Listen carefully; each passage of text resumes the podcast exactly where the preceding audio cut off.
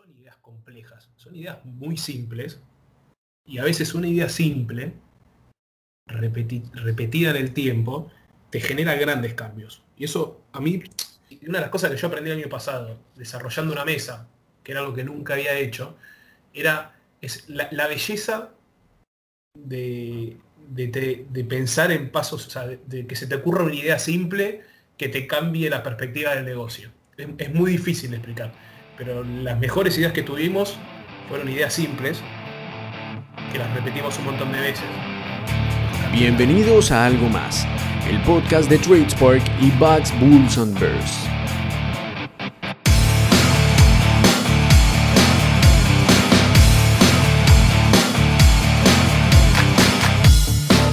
En el episodio de hoy vamos a estar hablando de qué es ser un broker 4.0, cuál es el impacto de la implementación de tecnología en una mesa de dinero y cuáles son los retos a los que se enfrentan una vez deciden implementarla.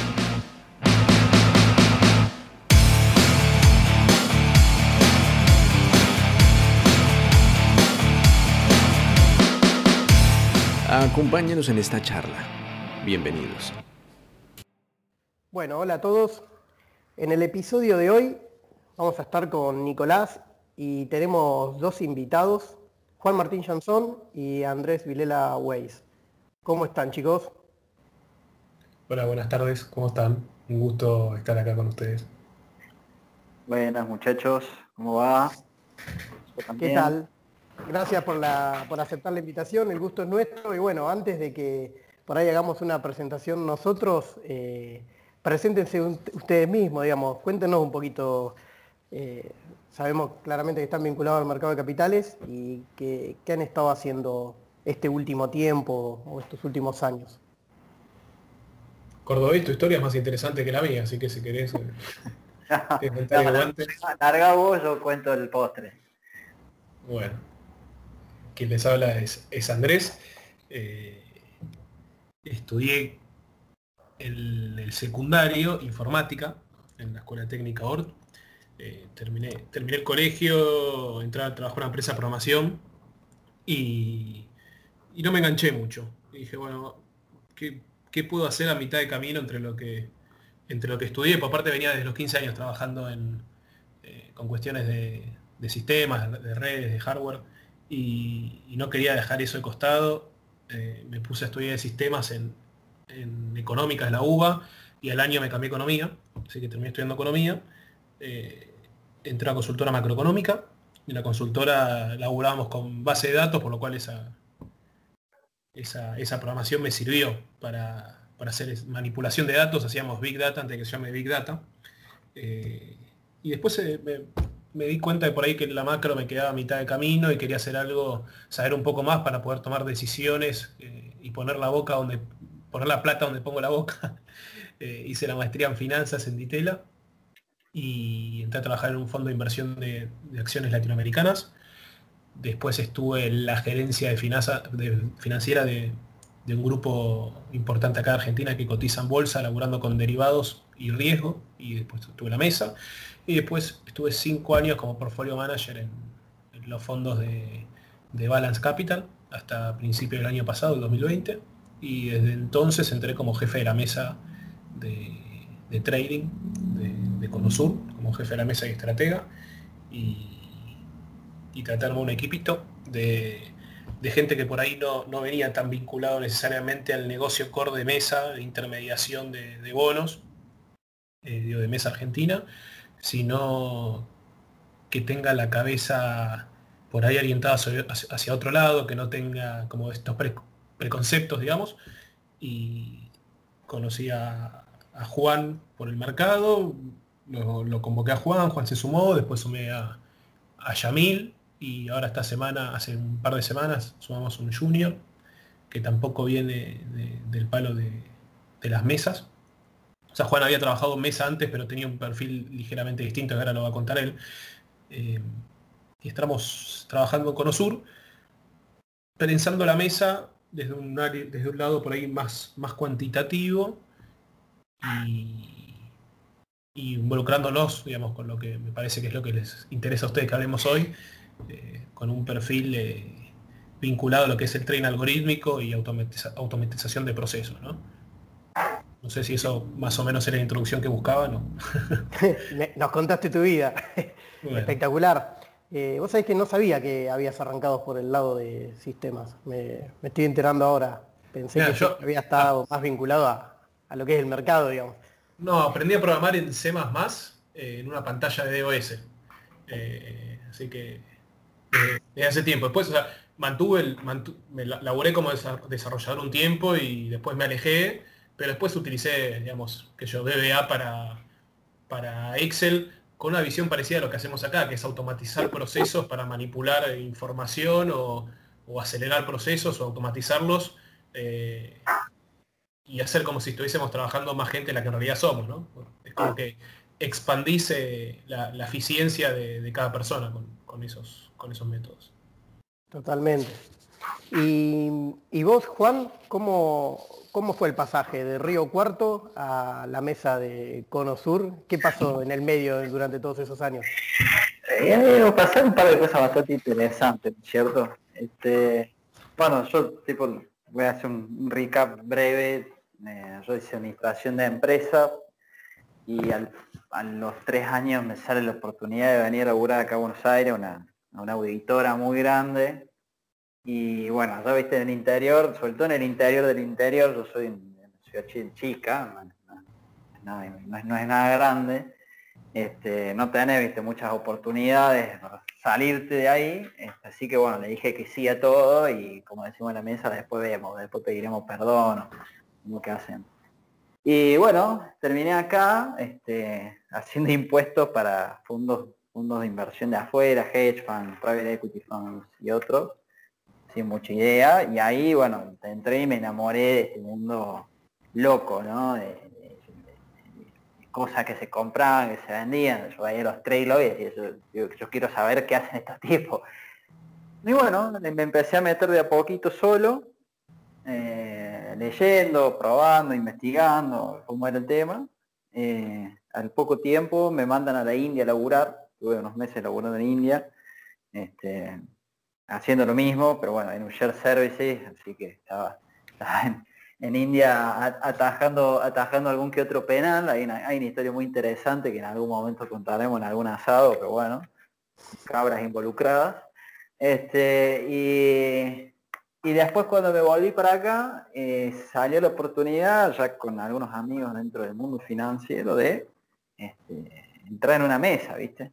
Era fines de 2017, Argentina estaba en 1800 puntos en Merval, estaba volando, el aire 24 sobre la par, el LICA valía como 160 dólares, era, un descontrol, era increíble, era un gran verano.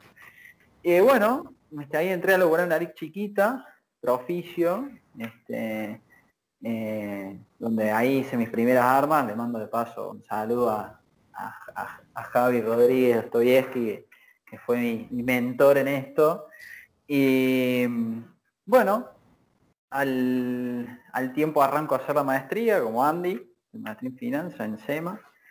Y después me convocan a IEB para hacer la, para armar la mesa de derivados de la, de LIC, este, también para laburar con una parte bastante cuantitativa y empezar a implementar modelos, a, hacer algo de programación en Visual Basic, este, sobre todo para, para laburar, viste, hacer trading en base a parámetros cuantitativos, ¿no? Es decir, basta del, bueno, compro porque creo que suba y vendo porque creo que baja.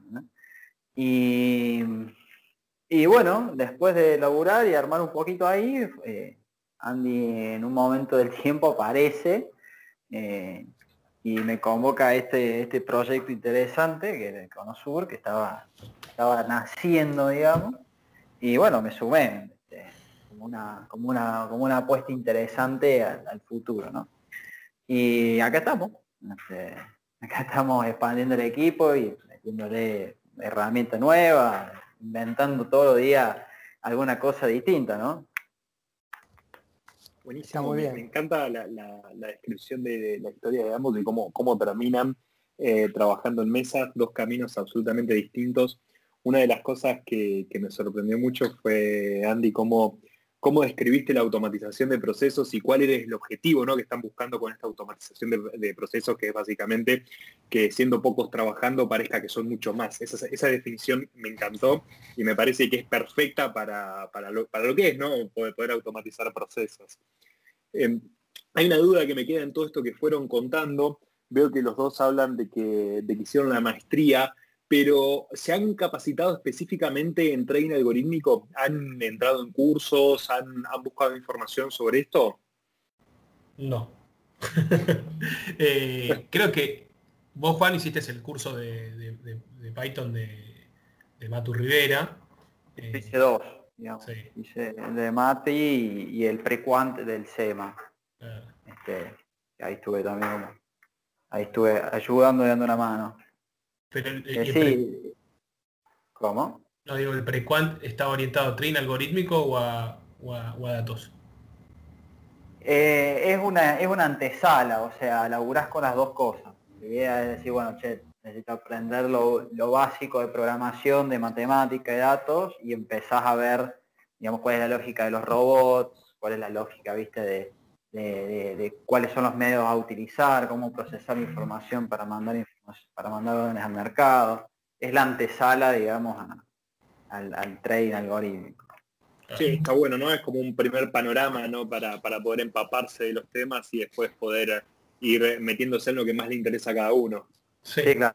yo te digo, de, mi lado no, hice nada de trading algorítmico.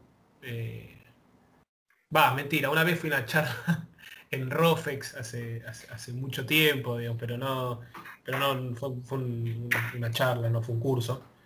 Pero creo que, viene vinculado que los dos, eh, eh, bueno, Juan, Juan hizo el curso, pero yo eh, tenía esta concepción, digamos, de cómo de cómo funciona un desarrollo, tengo la concepción, digamos, de solamente por curiosidad e interés,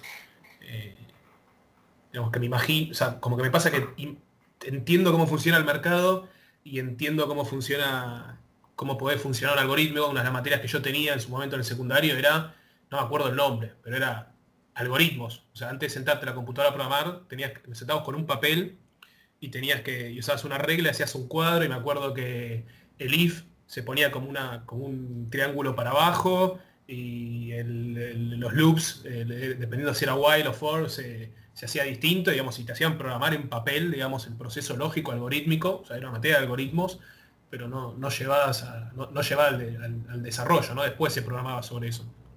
Y, creo que eso, por lo menos a mí, no, no sé si es una cuestión de mi personalidad o es esa parte de mi vida donde estudié esto, que me ordenó la cabeza de manera algorítmica. Entonces, cuando yo me siento con, con ustedes a charlar digo, che, tengo ganas de hacer esto, o sea, sé que no lo puedo programar, pero sé que más o menos puedo hablar idioma de ustedes porque puedo organizar paso a paso qué es lo que quiero que haga el, robot y cuáles son las instrucciones, ¿no? Eh, y en realidad creo que lo que nos llevó a hacer esto fue simplemente decir, estábamos Juan y, yo solos en la mesa y, veíamos que teníamos negocios, que había cosas que no podíamos llegar a hacer.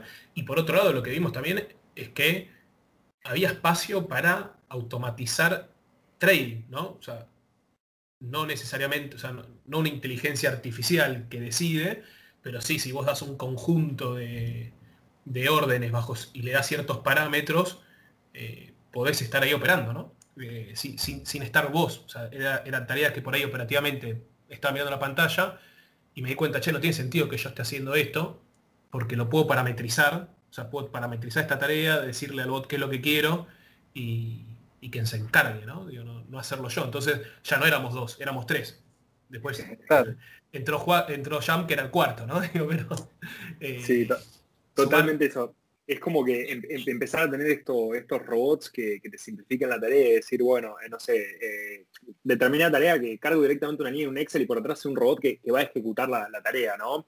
o, hago de, alguna manera de que yo no tenga que, tardar 10 minutos en hacer algo cuando el robot se puede, puede estar haciendo ese trabajo y yo lo único que tengo que hacer es cargar la instrucción, que la instrucción puede estar o ya sea en un Excel o lanzar el robot o puede haber varias alternativas ahí, pero básicamente es poder delegar esa tarea y, que decíamos decir éramos cuatro, pero en realidad el robot puede contar por uno, por diez o por, por los que sea, depende de la cantidad de robots que tengas en ese momento, ¿no? Bueno, un poco lo que nos pasó fue eso, que de repente nos encontramos con mucho volumen de, actividades, de laburo, de operaciones, de distintos negocios que se nos iban cruzando. Y en, un momento en el tiempo dijimos, bueno, tenemos que empezar a automatizar procesos, porque si no largamos a las 9 de la mañana y terminamos a las 9 de la noche, todo el día. Entonces, bueno, de alguna manera dijimos, empecemos a, cortar, viste, camino, empecemos a cortar las curvas porque si no, no terminamos más. Y, gran parte, más allá de, la parte de operativa, como decía, operativa de, operar y ejecutar trades, vino de la mano de, la administración de riesgo y de la, y de la, de la administración también contable de la, de la mesa, ¿no?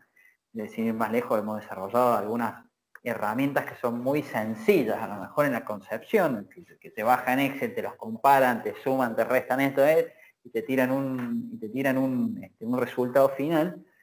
Y haciendo cálculo el otro día, este, de una manera cuasi anecdótica, es una tarea que le ahorramos todos los días, le ahorramos 15 minutos. Entonces, si vos multiplicás la cantidad de minutos por día que ahorrás eh, en un año, estamos hablando que nos ganamos dos semanas de vacaciones al año. Terrible. Ganamos 10 días al año por el simple hecho de ponerse un fin de semana y dedicarle 6, 7 horas a un código que a lo mejor, lógicamente, un programador lo saca en 10 minutos. Este, bueno, nosotros somos medio todavía talibán en el tema. Este, eh, eh, eh, esa es la parte que, realmente hay un valor impresionante. Y, también la administración de riesgo, de riesgo que, que facilita y conlleva, ¿no? El hecho de que vos puedas tener data en tiempo real sin la necesidad de procesarlo y con capacidad de error humana, eh, cambia abismalmente la este, eh, cómo, cómo manejas el negocio en sí, ¿no? Y te estoy hablando de que son, no, me estoy yendo a algo, viste, elevado como inteligencia artificial o deep learning o machine learning, simplemente cuestiones sencillas, ¿no? Sí. Te puedo tomar cosas Sí, dale, No, quería tomar dos cosas de las que dijo Juan. Una es eh, esto de, de la gestión de, digamos, de sacar el, riesgo de operativo humano. Una de las tareas que nosotros optimizamos era algo que era, si esto, entonces lo otro. entonces nos poníamos, nos poníamos a hacer el paso A y se hacía el paso A y cuando íbamos a hacer el B, por ahí ya llegamos tarde, ¿no? Y te quedabas ¿viste? Eh, que se te corrió el mercado. Y justamente el simple hecho de meter un bot, el bot hace las dos cosas casi instantáneamente. Entonces nos sacó de encima no solamente el tiempo que nos lleva a hacer eso, porque era automatizable y no tenía sentido que estemos ahí, sino que aparte el, bot no, le pifia. obviamente bajo ciertas condiciones puede pasar eso, pero, pero, pero no es sistemático donde se te corre el mercado, ¿no? Vos podés calzar operaciones y que eventualmente si el mercado se le corriese al bot en alguna ocasión, también el mismo bot puede eh, tener la lógica determinada para saber cómo terminar cerrando o cómo corregir esa, anomalía, digamos. Exactamente. Pero bueno, ahí lo, lo dijiste vos, es una anomalía. A veces nos pasaba que era más la regla cuando lo hacíamos nosotros a mano, ¿no? Eh, por, por, la velocidad o porque, porque a veces también decías, bueno, no sé, tengo que vender este año y comprar este bono. Entonces, suponete, me ponía, me daban el primero, o sea, vendía el primer bono y cuando tenía que comprar el segundo digo, bueno, parece que se está corriendo, entonces por ahí me bajo un centavo y me dan ese centavo extra. O sea, el bot no hace eso. O sea, el dice, compré acá, vendí acá, se acabó. Entonces te sacás de encima todo eso. Y lo otro que te, iba a rescatar de lo que dijo Juan, que, muchas veces, nosotros no utilizamos, o sea, estuvimos laburando en algunas cosas, pero, pero las cosas que más utilizamos en el día a día no son ideas complejas, son ideas muy simples. Y a veces una idea simple, repetida en el tiempo, te genera grandes cambios. Y eso a mí, a mí me pasó que me, llamó muchísimo la atención. Eh, y es algo que cuando me preguntan, o sea, no, sé, no, me gusta decir estas cosas porque parece que soy un, un tirapostas que, que ya está salvado de la vida, entonces te, tira esos comentarios. pero una de las cosas que yo aprendí el año pasado, desarrollando una mesa, que era algo que nunca había hecho, era es la, belleza de, de, pensar en pasos, o sea, de, que se te ocurra una idea simple que te cambie la perspectiva del negocio. es, muy difícil de explicar. Pero las mejores ideas que tuvimos fueron ideas simples, que las repetimos un montón de veces y, nos cambió la, la, manera de ver el negocio. Entonces digo, es muy importante esto, me parece que laburar con training algorítmico no implica eh, necesariamente hacer eh, eh, grandes estrategias ni grandes procesos, sino simplemente automatizar tareas. Y esas tareas también pueden ser trading. ¿no? Sí, eso es algo que nosotros reforzamos mucho y bueno, justo, justo hace poco grabamos un podcast con la gente de Matar Rofex y una de las frases que salió de ese podcast fue eh, para arrancar con training algorítmico hay que arrancar automatizando una tarea sencilla. O, eh, por ahí va la frase, básicamente. Y justamente es tal cual lo están describiendo ustedes. O sea, no tiene sentido tratar de arrancar por lo más complejo a la primera, cuando en realidad hay que transcurrir un camino. Y esto otro que, que, que, me, llama mucho la atención, decir, che, automatizamos un proceso que nos sacó 15 minutos al día. Pero básicamente de eso se trata, ¿no? Porque si yo automatizo 10 procesos así, y bueno, ya, tengo muchísimo más tiempo libre. Y ir buscándole la vuelta ahí a cada una de las cosas y al mismo tiempo ir complejizando a medida que, va avanzando el tiempo. No es necesario arrancar por lo más difícil, sino ir tomando estas cositas que te van haciendo o, ahorrar tiempo o que sea algo más efectivo o que, o, que todo fluya más rápido, ¿no? Creo que, me, encanta la manera que, lo están describiendo y cómo están cómo están poniendo ¿no? este, este, laburo que están haciendo en, la mesa que están, que están generando. A mí lo, que me llamó la atención, bueno, desde, que los conozco y desde que estamos haciendo cosas juntos, es que ustedes en cierta forma tuvieron la posibilidad de armar la mesa, el equipo de trabajo y los procesos que llevan adelante casi desde cero o from scratch, digamos.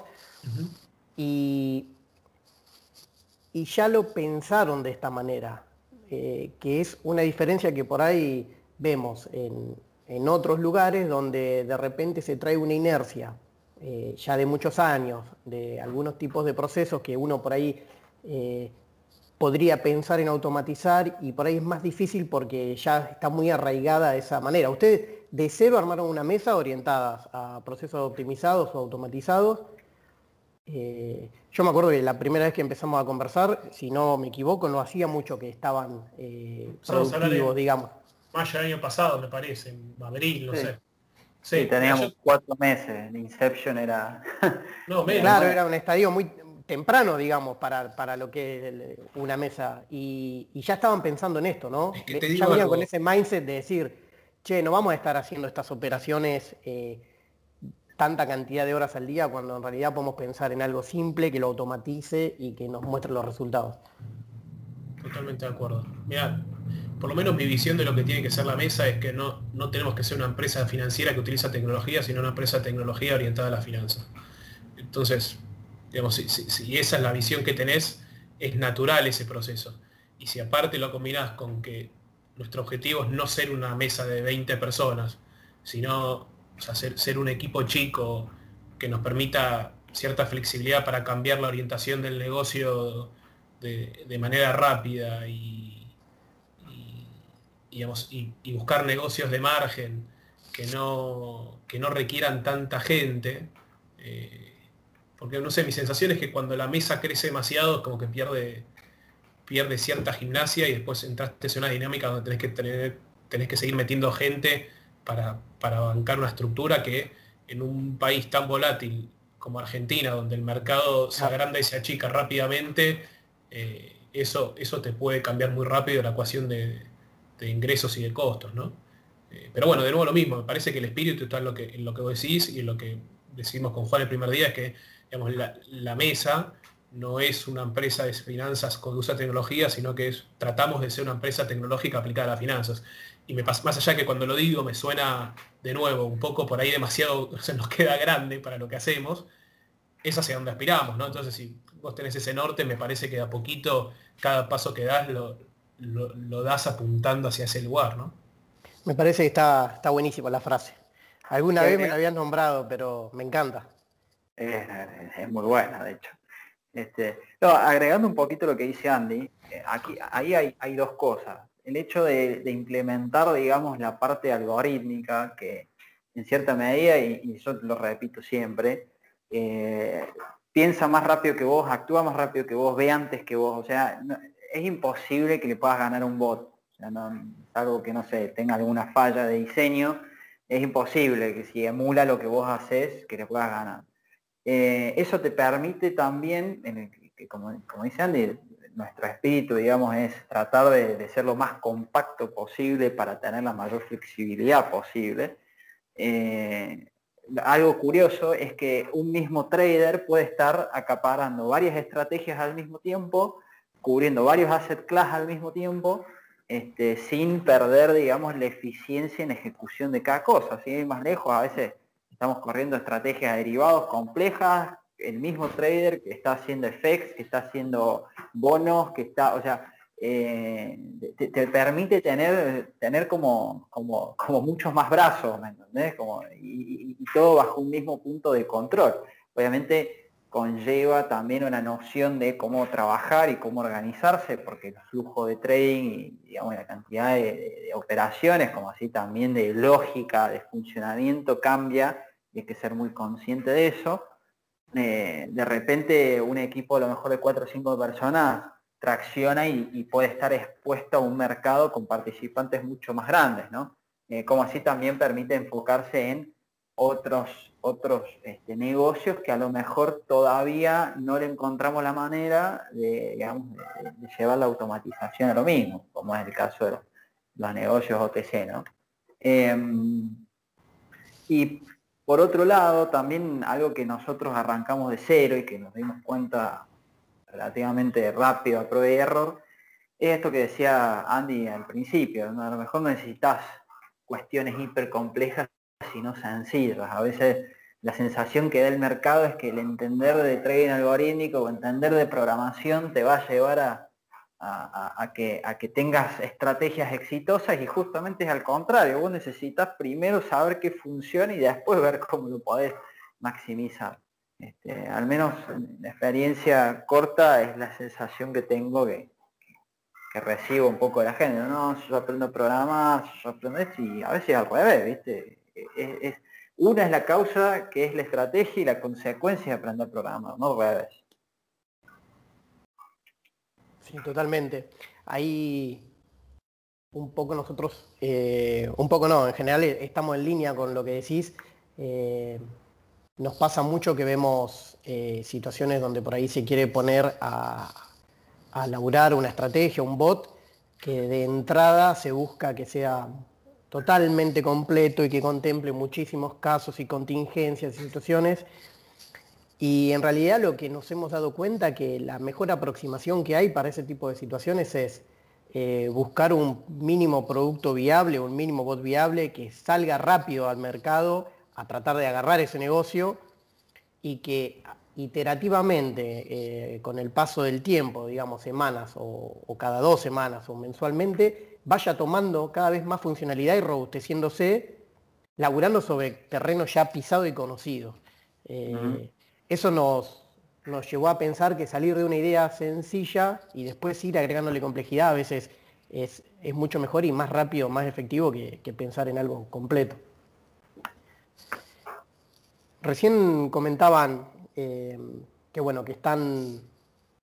que, su equipo de trabajo lo, conforman diferentes, diferentes perfiles que terminan armando una mesa cuantitativa. ¿Qué perfiles son concretamente? Eh, ¿cómo, los buscan? ¿Y qué, qué, características buscan, digamos? Mira, de nuevo, disculpa que repita lo mismo. Siento que, por ahí quien nos escucha dice, uy, estos pibes, el perfil cuantitativo, programan algoritmos. Eh, la verdad es que, antes de responderte de nuevo, insistir con lo mismo, estamos aprendiendo, ¿no? Y eso me parece que es, que es importante para este proceso de, por lo menos a mí me, pasa con Juan que, y, con el resto de los chicos de la mesa, que si hacemos dos, tres días seguidos lo mismo, decimos, che, no hicimos nada nuevo, que estamos encurados, ¿viste? aburridos. Entonces, o sea, como que tenemos también propiamente, me parece que es una inercia que sale de, que arrancamos casi desde cero esta parte de, eh, de la empresa. ¿no? De nuevo, a ver, Conosur es una, es una empresa eh, grande, digamos, en, los activos que maneja, digamos, está orientada a lo que es la banca privada y, la administración de patrimonio para clientes de, alto patrimonio. ¿no? La mesa era un negocio más de, servicios interno para los clientes de Conosur. Entonces cuando digo que, arrancó medio desde cero la mesa, me refiero a, la unidad esta de negocios, ¿no? no a la empresa, no la empresa en sí, ¿no? Que ya estaba eh, muy, eh, muy establecida. Pero pero lo que nos sucede es eso, que como arrancamos y vemos ese crecimiento que se va dando de manera bastante constante, es como que se te genera adicción, ¿no? Tratar de ir y hacer una cosa nueva y, ver resultados nuevos y decir, che, esta semana aprendimos a hacer esto que la semana pasada no lo hacíamos. Eh, entonces, me, resulta, me resulta importante destacar eso, que estamos aprendiendo y que no es que traemos gente senior, porque la verdad que aparte somos cuatro personas y, recién trajimos un, junior más hace, hace tres semanas y la verdad es que veníamos laburando eh, los tres muy fuerte y, muy a pulmón porque muchas de estas cosas nuevas que hacemos también nos implican contabilidad distinta para poder llevar control de las posiciones y eso, digamos, tenés que hacer un doble chequeo contra el back office y es muy importante tener un equipo de back office que esté que esté flexible, así que aprovecho si alguno de los chicos eh, nos está escuchando, un agradecimiento eh, eh, muy, grande a ellos por el laburo que hacen y cómo nos acompañan todos los días para, que las cosas den, porque es muy importante saber dónde estás parado, cuál es tu posición y, cómo se calzan, se calzan todas las operaciones. Y dentro de lo que es cuantitativo, Argentina le falta mucha profundización a nivel de, de instrumentos, por lo cual decir, somos una mesa cuantitativa, me da un poquito de pudor, porque más allá de que eh, Juan es un, tipo súper formado en el área cuantitativa, eh, yo, yo estudié también orientación vinculada a eso, eh, Yam es un pibe que, que, laburaba como desarrollador antes de venir a Cono. no sé, me da un poco de pudor porque siento que, y, sin, sin bajarnos el precio, que nos queda un poco grande porque hay muchísimo para hacer y las cosas que hacemos, más allá que están orientadas a cuestiones cuantitativas o a cuestiones eh, algorítmicas, siento que estamos muy en la superficie. No, sé cómo explicarlo. como que hay mucho para hacer por, ese lado. Te doy una mano, te doy una mano con el tema de los perfiles, porque escuchándote lo que, lo que entendí fue que lo que estás buscando son más perfiles emprendedores que perfiles expertos en un área, ¿no? Perfiles que tengan ganas de innovar, de crear, de, hacer que eso se pueda mover rápido, decir, bueno, hoy estamos haciendo esto, pero dentro de tres días tenemos que estar haciendo otra cosa, no, no podemos... perdón que te corte, pero eso es, así 100%, de hecho... Eh, nos pasó que nos tocó, nos tocaron, nos tocó un año con muchos cambios en la parte política, muchos cambios en la, en la parte normativa, siendo muy chicos, con, digamos, con con, relativamente poca espalda y eh, tuvimos que sentarnos a pensar rápido, ¿eh? o sea, decir, bueno, esto cambió, esto no se puede hacer más, ¿qué podemos sacar de acá? ¿Qué podemos hacer acá? Eh, los dos veníamos de hacer cosas diferentes, a lo mejor en áreas un poquito más acomodadas y de repente esto es bueno, muchachos, si no, si no, no, si no nos adaptamos, viste, nos come, nos come el mercado nosotros, Entonces, y algo que nosotros recalcamos las entrevistas que hemos tenido siempre con, los chicos que han venido acá, que acá hay que tener mucha hambre y, tratar, viste, de pensar lo más fuera de la caja posible, porque en esta caja de Pandora que es Argentina, eh, viste, en cualquier momento te parece un, te sale un, viste, un, comodín de algún lado y tenés que inventar este, la pólvora de nuevo, ¿no? Sí, te, tomo de lo, que dice Juan y, rescato lo que dice Nico me parece que, por lo menos cuando entrevistamos a, los juniors, que hicimos una, búsqueda, de mi lado lo que, lo que buscaba era que me den una, noción de, creatividad. Yo por lo menos siento que, más allá de que no me considero una persona creativa, el último año me, presionó mucho, o sea, siento yo, ¿no? Que, que me presionó mucho mi lado creativo de ver o sea, eso, cómo, cómo cuando, cambia cuando cambian las reglas, cómo te reinventás, cómo cambias la, contabilidad, cómo enfocas el negocio. Y, es algo que nos metió mucha presión y, siento, y cuando le escucho con Juan digo, che, qué, locura, ¿no? Porque agarramos una, una gimnasia, digamos, en, pensar algunos procesos o, encarar algunos trades, que la verdad que siento que ya está, es algo que aprendí este año y que me queda el resto de mi vida y que antes nunca hubiese pensado que iba a estar laburando de esta manera, suponete. Y, cuando hicimos la búsqueda de perfiles, justamente eso, era lo que yo por lo menos trataba de rescatar, que sentir que del otro lado hay una persona creativa y no necesariamente necesita, necesitaba que, que venga desde una mesa, justamente, eh, como se dice, a quien tomamos, eh, no, no venía de una mesa, pero lo que hicimos fue una búsqueda, mandar a los CVs y después les mandamos unos 7, 8 ejercicios a resolver, eh, los que habían quedado, digamos, de la preselección. Eh, nos mandaron los resultados y a partir de ahí también vimos un poco de esto. A mí me interesaba que hubo, por ejemplo, gente que me escribió y me dijo, che, mira, la verdad que estoy muy perdido, me bajo. Y mi respuesta era, pucha, la verdad que lo que estoy buscando que si, si no sabes hacerlo, que, que lo que vos estés buscando sea, che, cómo busco hacer esto y cómo lo aprendo y lo resuelvo. Que de hecho, quien está trabajando ahora con nosotros, Martín, cuando tuve la entrevista posterior a la entrega de los ejercicios, me dijo, mira Andy, había unas cosas que no lo sabía y pedí ayuda y averigüé y la, y la resolví. Y le digo, perfecto, eso es lo que tenés que hacer, digamos. Acá es levantar la mano y ocuparte de aprender, porque cuando estemos haciendo lo otro, nosotros nos, todo lo que estamos haciendo ahora hace un par de meses no lo sabíamos hacer y lo fuimos aprendiendo. Y acá no hay nadie atrás que te esté diciendo, la verdad que una de las cosas que yo rescato de Cono y le agradezco profundamente a los directores y a Ramón Agote, que es el, CEO de la compañía, es que es gente que te da espacio para que, para que trabajes y llevas ideas y la propones y, te dicen que sí. Eh, entonces, digamos, dependés mucho de, de, no de que te estén persiguiendo para que hagas un negocio, sino de, bueno, cuánta hambre tenés vos para, para tratar de buscar la vuelta para, para que el negocio siga funcionando y seguir creciendo. Así que por lo menos de mi lado, y de nuevo parecido, ¿por qué lo llamé a Juan? O sea, yo digo, tengo que armar una mesa, puedo llamar a alguien que opere bonos, y la verdad que en mi cabeza dije, mira, la verdad que pibes que operan bonos hay, un montón, y hay un montón que son buenísimos, pero por ahí me interesa traer a alguien que más allá que Juan sabía eso, ¿no? Digo, la verdad que si traigo un pibe que maneja el libro de opciones eh, de una mesa, si hay algo que no sabe de bonos, lo aprende en un toque, pero a mí me interesa la creatividad que tenés que tener para poder manejar el, riesgo y las posiciones de, opciones. Más allá que hoy opciones no sean el core de nuestro negocio, me parece que es eso, demuestra cierto desarrollo de, habilidades duras y blandas que, están buenísimos porque te empuja la creatividad. De nuevo, cuando digo creativo, digo, me, pones a hacer un, dibujo o a pintar y soy un desastre, ¿no? me refiero a la creatividad del tipo de, de proceso se entiende a la perfección a lo, que te referís con la, con la, con la creatividad. Eh, realmente es, una manera muy interesante la que planteaste para, para o la que plantearon, ¿no? Y la, que llevan adelante con, la formación del equipo.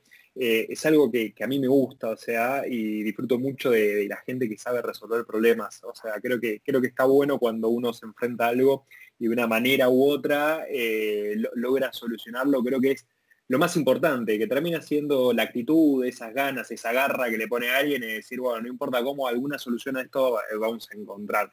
Y creo que, creo que eso es algo, algo interesante. Sé que eh, me quedo pensando, recapitulando un poco de todo lo que hablamos, y ustedes hablaron mucho de, beneficios, ¿no? De, ser una mesa cuantitativa, tipo ventajas que les daban, cómo siendo poco podían operar más, cómo, cómo se apalancaban a través de esto, cómo podían trabajar con mayor cantidad de activos.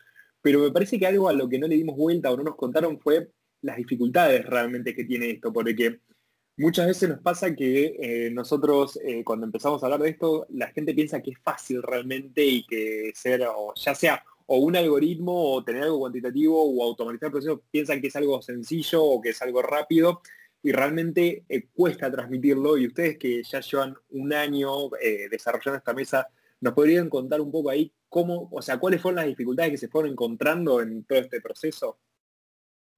Mira, recién mencionabas algo así como que nos encargamos de, resolver problemas, no, recuerdo cuáles fueron las palabras exactas. Con Juan, con Juan siempre nos reímos. Dice, che, ¿de qué laburas? como diciendo, si alguien me pregunta de qué laburas, y resuelvo quilombo. sí, literal. ¿A qué se dedica a resolver quilombo? resolver quilombo.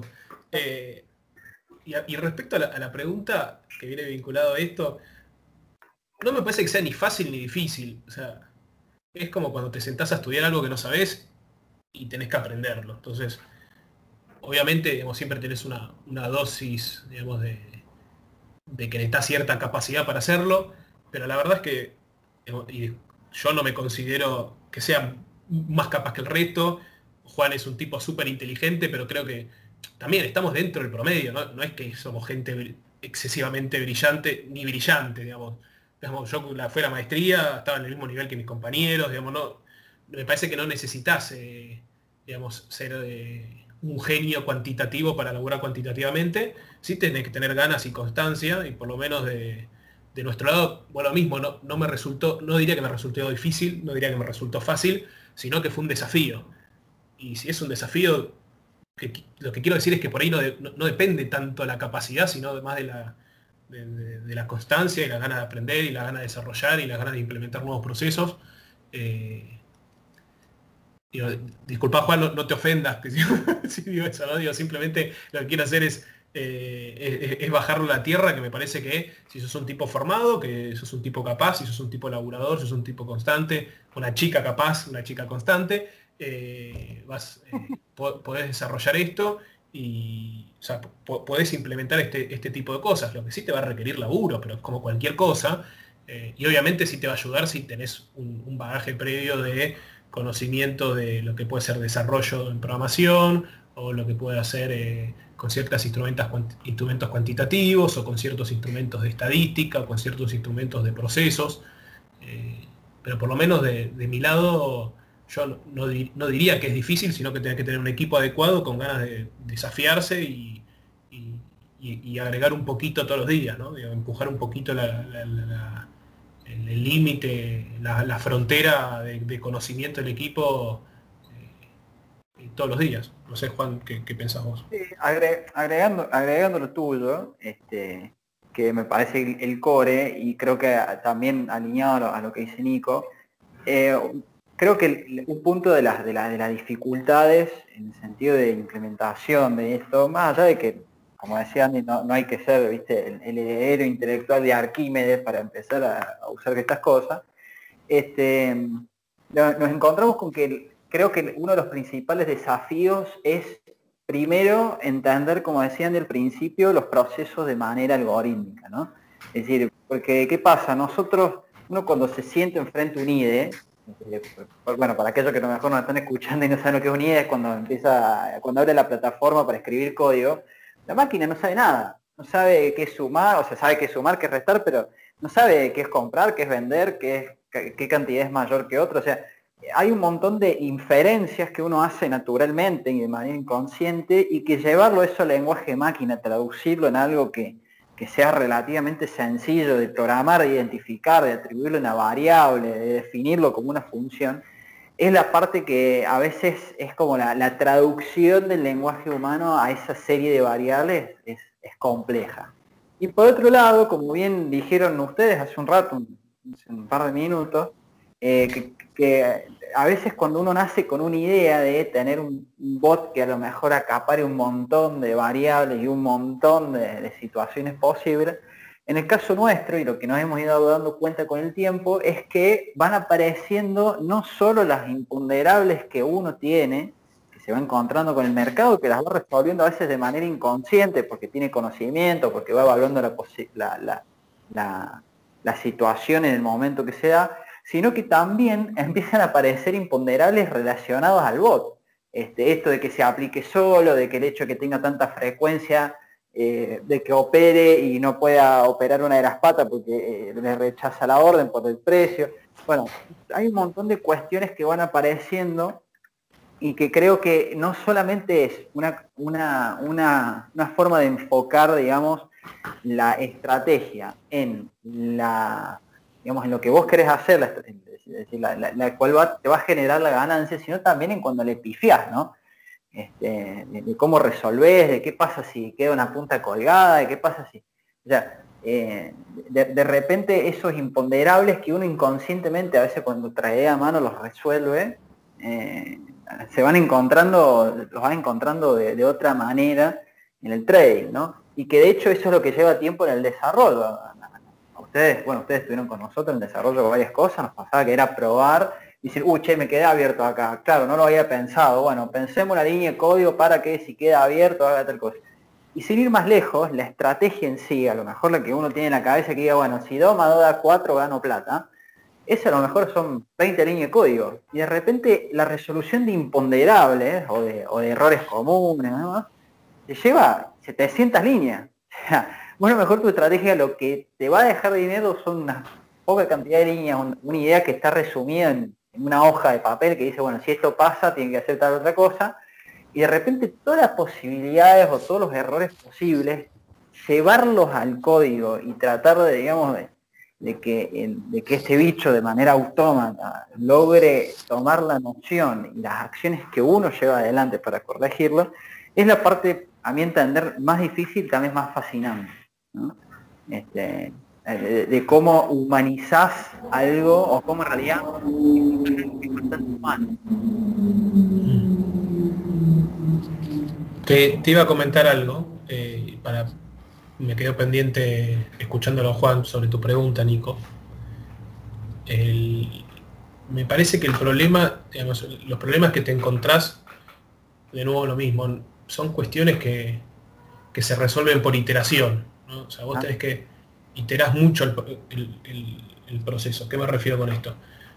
No hay que frustrarse, digamos, porque vos desarrollás la idea, lo parametrizás, como dice Juan, eh, buscás la manera de, encontrar para que resuelva ciertos errores y cuando lo vas y lo conectás, lo sacás del ambiente de prueba y lo llevas al mercado, no funciona. Y va a pasar eso. Entonces, Tenés que sentar, revisar qué pasó, eh, hablar con el programador, hablar con ustedes y, eh, corregir y vas a volver a probar y va a volver a fallar. digamos nada, me parece que justo por lo menos los problemas que encontramos nosotros se fueron resolviendo con laburo, ¿no? Es decir, probamos, vemos qué pasa. Y, hay, algo muy importante, me parece que es por lo menos como yo pienso los, los procesos de producto, que no estoy diciendo nada nuevo, es una idea súper básica, pero es, vos antes de escalar tenés que pulir la experiencia del usuario, porque no hay nada peor que escalar y que después te falle. Entonces, desarrollás tu idea, haces lo, plasmas la lógica, la lógica va al, código, el código lo estás en prueba, de prueba lo pasás a, ambiente de mercado y empezás chiquito, porque tengas una prueba chiquitita, con límites chiquititos, limitando a tu bot eh, a nivel a nivel límites de Vima, decir, bueno, el usuario este puede operar hasta, no sé, un millón de pesos. Cuestión de que si el, bicho pifia, no es que fue y te, barrió una cola y quedaste comprado 500 millones de pesos en bonos, sino que lo sumo tenés un millón de pesos que después lo puedes corregir, o puede ser más chico también, depende de lo que uno quiera, quiera exponer.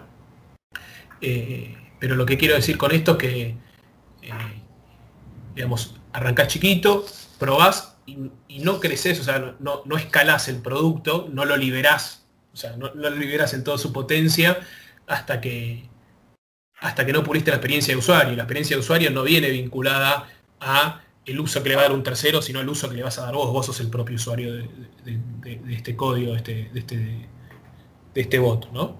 Eh, entonces nada, a mi lado, de nuevo lo mismo, los problemas que puedas encontrar van a depender del laburo que, que le pongas. No sé, no, se me ocurre qué problema puedes tener eh, que no se pueda resolver. O sea, que no se pueda resolver. si no se puede resolver no es un problema, es otra cosa. Digo, pero, pero me parece eso, que todo.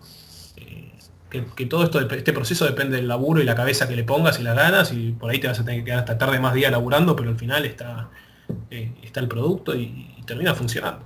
Para por lo menos para lo que vos quieras que haga, ¿no?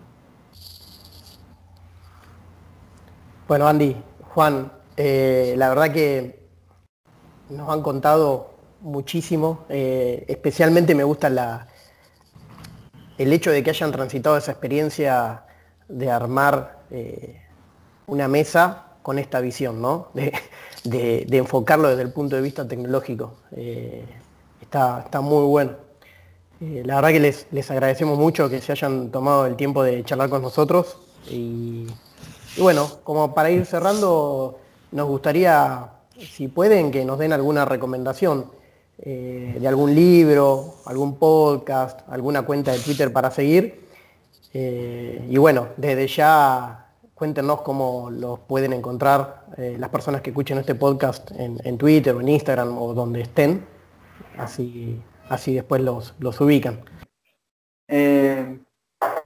no, no, sé, a ver, la verdad que libros libros hay muchos. Este, a mí uno que me ayudó mucho a, tranquilizar la cabeza y a pensar la cabeza, a, usar el mercado de otra manera, era es el, el libro de Vivir del Trading de Elder, me ayudó bastante.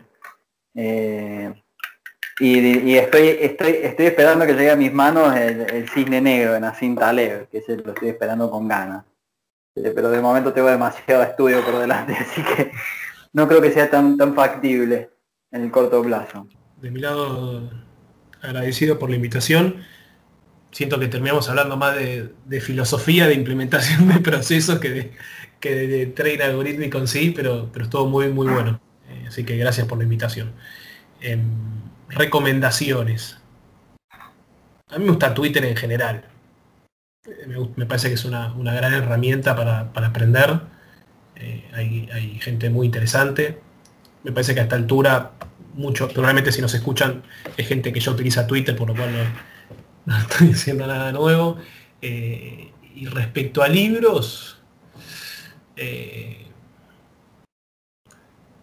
me parece que por ahí está bueno When Genius Fail, cuando los genios fallan, que ah, es, un buen un buen approach eh, de la historia de, un par de un par de pibes que que ganaron el Nobel eh, que tenían un fondo de inversión hacían una, aproximación algorítmica para administrar un fondo un, hedge fund y, y, se supone que eran los mejores del mundo y terminaron terminaron volcando ellos, casi volcando el sistema financiero, tuvieron que ser rescatados. Eh, y me parece que está bueno porque habla de los riesgos de, de primeros, no, no, confundir los riesgos de que uno toma. Es decir, a mí me llama la atención porque cuando vos lees dicen, bueno, hacían arbitrajes. Y cuando, y cuando te pones a ver que lo que hacían, no hacían arbitrajes. Entonces, si vos llamás arbitraje a algo, estás asumiendo que el riesgo es una cosa, cuando en realidad es otra. Lo que hacían es digamos, trading relativo, ¿no? asumían que, entre ratios de, instrumentos había cierta reversión a la media eh, que después no se daba. Entonces, me parece que está bueno porque te, te deja la idea en la cabeza que decís, bueno, estos tipos ganaron el premio Nobel y, la volcaron. Yo que no gané un premio Nobel y probablemente no lo gane nunca, o sea, probablemente no, lo voy a ganar en mi vida. Eh, claramente la puedo volcar. Entonces eso te ayuda a mantenerte humilde y, me parece tener más presente cuál es el riesgo que, estás dispuesto a tolerar y cómo manejas tus, tus procesos cuantitativos. ¿no? Eh, me parece que, se puede estar piola. ¿Y cómo nos pueden encontrar? Eh, la página web de Conosur es conosurinversiones.com.ar. Mi Twitter es bcortaWandrés y mi mail es bcortaWandrés.conosurinversiones.com.ar. Así que están invitados a, contactarme por cualquiera de esos medios. Mi Twitter es indescifrable, así que síganlo a Andy, que seguramente hay un retweet mío por ahí. Este, técnicamente es MSTRSWTCH, ni se, ni se preocupen. Este, ni se preocupen. Ponen pausa, anotan, van a Twitter y lo buscan. Este, sí, sí. No, importa, no deben bola. Eh, y después, Andy, ¿vos qué pasa de tu mail? ¿Qué, qué otra cosa pasa? Sí, puse la página de Cono, mi mail y mi, y mi arroba de Twitter. Ah, bueno, y eh, mi mail es eh, juan.martin.janson arroba consurinversiones.com.ar este, Ahí me pueden escribir o lo que haga falta. Este, de la misma manera que con Andy, nada, siempre estamos, siempre estamos abiertos y somos business friendly, siempre. Eh, y aprovecho, lo puse en Twitter el otro día la verdad que seguimos buscando perfiles distintos, así que si alguien que escucha acá, que, dice, che, creo que puedo agregar algo de este equipo que no están haciendo, o tengo una idea y quiero desarrollarla y necesito una leak donde laburar, o lo que se les ocurra, están invitados a, escribirnos, la verdad que siempre, siempre es interesante a ver qué, podemos sumar al equipo. Así que si están escuchando esto, probablemente alguna inquietud tengan en particular. Así que invitados a charlar inquietudes. Bueno, ojalá que surja, que surja algo eh, de alguien que haya estado escuchando el podcast, sería, sería muy bueno también. Bueno, muchachos, muchísimas gracias de nuevo y bueno, nos estamos viendo. Un saludo grande a ambos. Me des un asado, Juani, ¿eh? Debo, un asado, es verdad. Ahora. Hay algo, hay algo que anoté desde el principio del podcast, es que ya habían tirado el palo de que debíamos algún asado, eh, así que me imagino que lo vamos a tener que cumplir. Muchísimas gracias por participar. Yo te, firme, yo te dejo un firme hoy, yo puedo miércoles, jueves, viernes, sábado, domingo y lunes, este, te lo dejo ahí y laburalo. Bueno, lo vamos a hacer. Un abrazo, gracias.